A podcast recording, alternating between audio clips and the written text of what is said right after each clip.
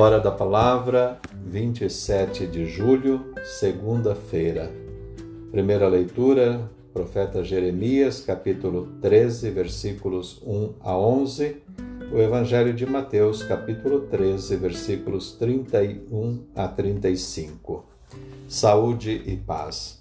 As leituras de hoje usam figuras de linguagem para falar da fidelidade a Deus e do seu reino que está no meio de nós, acessível àqueles que a ele se confiam.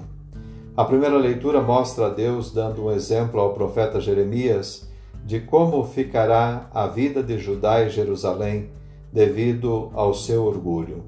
Ele usa o exemplo do cinto. O cinto amarrado na cintura mostra a união com o corpo. Deus nos quer junto dele como um cinto atado ao corpo Porém, esse cinto, longe do corpo e exposto às intempéries, apodrece rapidamente. Assim também acontece conosco quando, pelo nosso orgulho ou pela nossa autossuficiência, nos afastamos de Deus.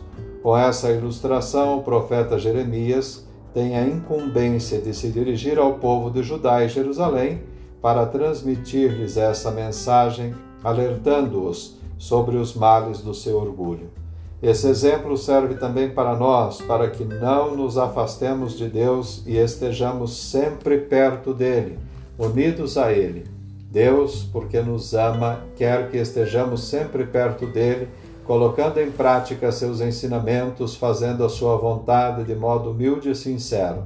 Somente assim estaremos colaborando na construção do seu reino, que começa aqui, no meio de nós com nossos pequenos gestos de amor e bondade, gestos que vão transformando o mundo para melhor.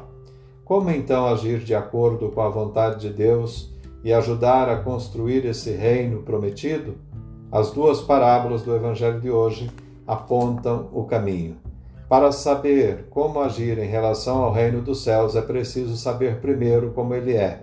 Assim sendo, as parábolas têm essa finalidade elas explicam como é o reino dos céus e qual deve ser o nosso procedimento nele. Ambas as parábolas são similares. Elas falam da simplicidade desse reino que acontece nas pequenas coisas, nos gestos mais simples e invisíveis e que pode estar em toda parte. Não precisamos fazer obras de grande visibilidade para participar da construção do reino dos céus. Basta ser fiéis a Deus Assim é a parábola da semente de mostarda. Ela é quase invisível. Diz o texto que é a menor de todas as sementes. Porém, quando semeada, germina e cresce, tornando-se maior que todas as demais hortaliças. Forma uma árvore exuberante cujos galhos se estendem e atraem pássaros que vêm de longe nela se abrigar. Nossa ação no mundo deve ser como a semente de mostarda pode ser pequena no tamanho, mas que contenha os princípios divinos. Se assim for, ela se tornará grandiosa.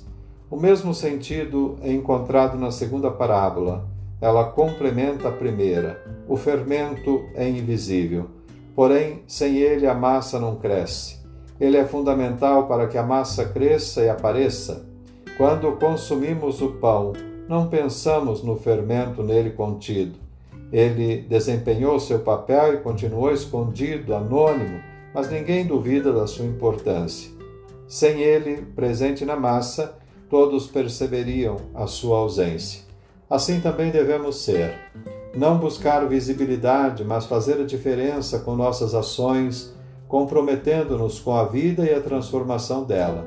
Desse modo, estaremos no caminho de Deus e participando da construção do Reino dos Céus. Longe de Deus, somos como cintos apodrecidos que não servem para nada. Perto dele, mesmo pequenos e fracos, nos tornamos grandes e fortes. Estejamos, pois, unidos a Ele como, como o cinto na cintura do seu Senhor e agindo como as sementes de mostarda e o fermento, gestos pequenos e invisíveis que fazem a diferença no mundo.